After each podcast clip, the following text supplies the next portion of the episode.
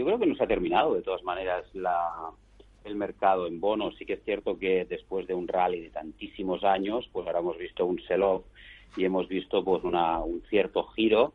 pero si vemos, no sé, por ejemplo, a seis meses, eh, si vemos los rendimientos de los bonos a seis meses, la mayoría de ellos están aún de categorías, aún están en positivo. Sí que es cierto que parece que están más en un movimiento lateral,